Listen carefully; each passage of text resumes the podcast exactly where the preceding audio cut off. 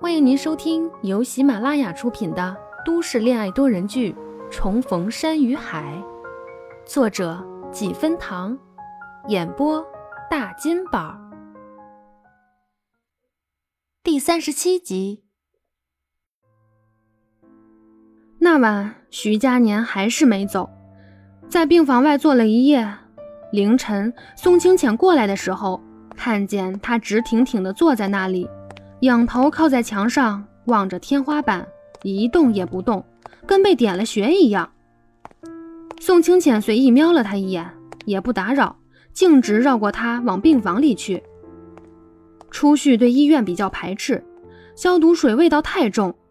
宋清浅怕他在夜里睡不好，特意过来看他。推门进去，果然看到初旭还在那里翻来覆去的，不过还算是睡着了。他轻手轻脚的过去，给他拉了拉被子，才悄悄又退出去。徐佳年听见声音，转头看过去，宋清浅走过，在他身边坐下。你怎么不在里面陪着？徐佳年懒洋洋的靠着，手还揣在裤兜里，漫不经心的侧向走廊的尽头说：“小姑娘脸皮薄，不好意思。”这话说的也是。上次能陪一晚上，主要也是因为初旭全程无意识的状态。宋清浅双手环上胸前，高抬着头，以一种耐人寻味的表情打量他几秒钟后，决定帮她闺蜜探探口风。啊，我说徐佳年。徐佳年闻声收回目光，转头看向宋清浅：“你是不是想追我们家凡凡啊？”他低头笑了。肩膀几乎不可见的轻微抖了一下，你觉得呢？宋清浅这人吧，除了会拿手术刀以外，其余基本没什么特长。但因为大学学医压力太大，就另外修学了心理学，自我排解。没想到一学还入迷了，现在看人的眼光一看一个准。那些围在初旭身边的花蝴蝶，哪些是真心的，哪些是玩玩的，只需要一眼。就让对方原形毕露。徐佳年算是比较坦荡的，虽然表现的一副淡然的样子，但瞧瞧人家半夜悄咪咪的为姑娘守着门，也不在乎她知不知道。这种行为在他看来已经是司马昭之心，路人皆知了。宋清浅跟他对视，见他眼神清澈，还透着光亮，就明白还算靠谱。也不跟他绕弯子了。你知道的，高中的时候，凡凡一门心思在你身上，就连你离开了，抛弃他，他还想着去找你。现在你们有幸再遇见，你要是真还想追他，就拿出点态度来，别这么默不作声的对他好，不痛不痒的把他吊着。你也知道，这傻丫头对谁都一副什么都不在乎的样子，但也就是你。你所有的一举一动、一言一行，她都在乎着呢。你相不相信我？你只要肯迈出一步，她可以把剩下的九十九步都自己走过来，不需要你多为难。所有的困难，她都可以自己克服，直到奔到你身边。我知道。徐佳年身子往前弓，双手撑在膝盖上，垂着眼，闷闷地说：“正因为这样，我才不敢。”我怕自己失落落魄至此，给不了他想要的生活。宋清浅轻哼了一声：“男人呀，永远不要低估一个女人愿意和他吃苦的决心。再说，他也不至于像他自己说的那么落魄吧？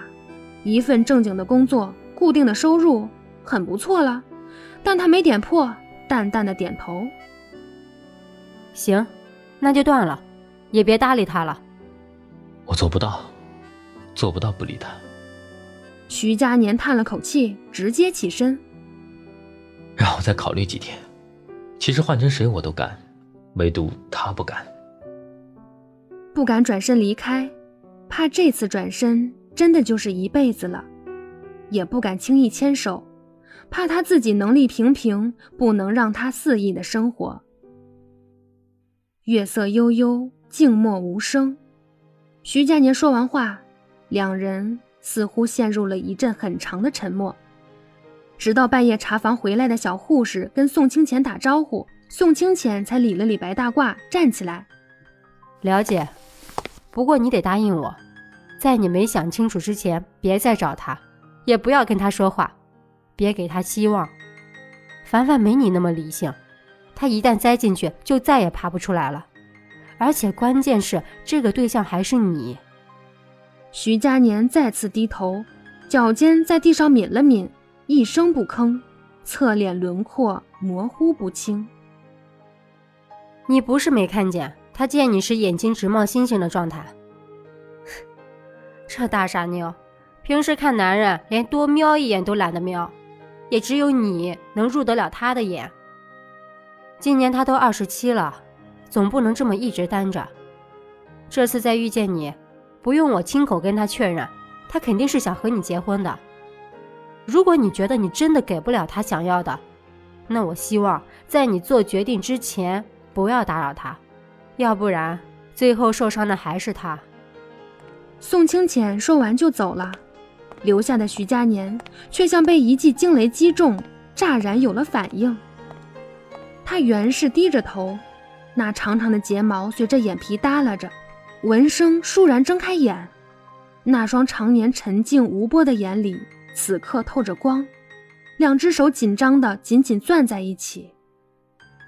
他自高中毕业后。跌落了人生低谷，几次面临绝处险境，都没有丝毫慌乱。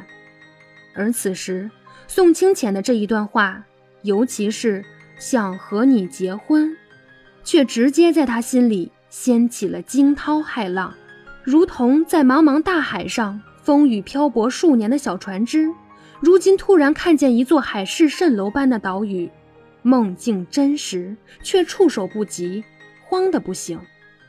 他想，他所希望的也是和他结婚，一起组一个小家庭，有他，也有他。